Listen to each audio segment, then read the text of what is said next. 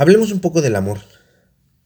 La gente siempre está acostumbrada y en los días en los que vivimos parece ser que el amor es una moneda de cambio en cualquier lugar y en cualquier momento. A cualquier persona se le dice te amo. Y no está mal cuando entendemos las repercusiones de decir ese te amo. Porque no se ama igual a un amigo que a una pareja, a un perro que a nuestros seres queridos. Aunque el perro forma parte de la situación en la que nosotros nos movemos, no deja de ser un animal. Se horrible para muchos. Yo tengo un lindo perro que se llama Chubaca, al que amo mucho. Y mi tipo de amor hacia él es un amor eh, desinteresado, precisamente porque hay cuatro tipos de amor. El amor más simple y el más común, el que vemos casi siempre, es el amor estorge, que es el amor hacia la familia de primer grado, que si eres una persona soltera, es tu padre, tu madre, tus hermanos. Si eres una persona casada, es tu pareja y tus hijos. Y después pasa a los familiares de tercer grado. Luego está el amor filial, aquel que se le da a los amigos y se le da también a los seres queridos de segundo grado, que pueden ser abuelos, tíos, primos, sobrinos, etc. También tenemos el amor erótico, que es el amor que se da entre parejas. Es un amor interesante porque es un amor en donde literalmente queremos desnudar al otro o a la otra. Ya sea pareja o parejas, porque existe el poliamor y nos guste o no, se huele el poliamor en las calles. Y está el amor ágape o evanescente, dijera Jack Lacan. Este amor del que se da por el hecho de ser un ser humano, ser un animal, ser un ser vivo, en pocas palabras. Este amor es un amor desinteresado. Es un amor que se da a todas las criaturas del planeta Tierra. Es un amor que se supone viene de un ser superior y que nos hace ser seres humanos. Ese tipo de amor es el que habla aquel el libro que contiene eh, la Biblia de los cristianos en el capítulo 13 a la iglesia de Corinto. Ese amor que todo lo puede, que todo perdona. Ese es el amor precisamente ágape, un amor desinteresado, que no tiene nada que ver con el amor erótico que se le da a la pareja o las parejas. Porque esa es una de las cosas que nos equivocamos. El amor erótico no todo lo perdona, no todo lo soporta. El amor erótico tiende a ser a veces muy territorial, eh, a muy egoísta. Es un amor en donde nosotros parecemos animales, que lo somos, pero no pulsionales, es decir, animales no racionales. ¿sí? Marcamos nuestro territorio, marcamos al otro o a la otra y pensamos que está bien. Además hasta nos divertimos haciéndolo. Y, la gente que es pareja y que se vuelve codependiente, le gusta que lo celen. Pero no es así. El amor, como decía al principio, se ha vuelto una moneda de cambio y a los tres minutos ya decimos te amo. Y no, el, ese amor que realmente podemos decir te amo, ese amor ágape que es desinteresado, no debe de ser un amor enfermo. Yo te amo, pero no por eso quiero invitarte a tomar una taza de café. Te amo porque eres un ser humano. Te amo porque pues tienes existencia. Pero eso no quiere decir que tengo que tolerar todas las tonterías que tú me haces o que yo te permito que me hagas. ¿Sí?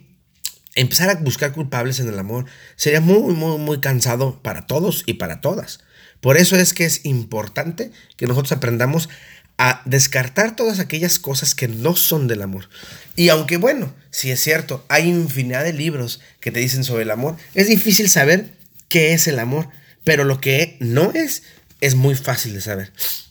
Lo que yo sí creo es que el amor es una decisión completa y racional y fría. Y cuando hablo de frío no quiere decir que no haya calidez en el amor, no. Hablo de algo que es completamente racional. ¿Por qué tengo que amar al otro o a la otra?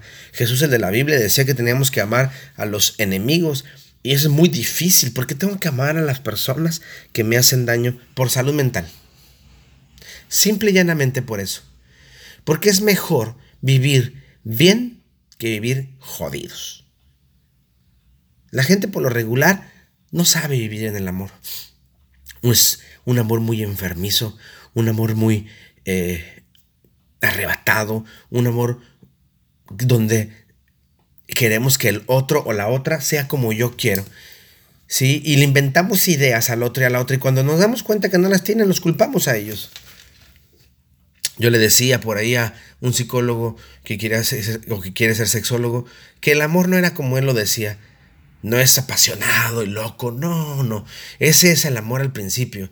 Pero cuando llega realmente el amor, el amor verdadero, ese es frío, racional. ¿Por qué tengo que estar con el, con el otro o con la otra? ¿Por qué? Es interesante que nosotros aprendemos a ser cada día mejores. Y sobre todo, a que aprendamos a vivir mejor para los demás. Pero, pero, lo más importante, para conmigo.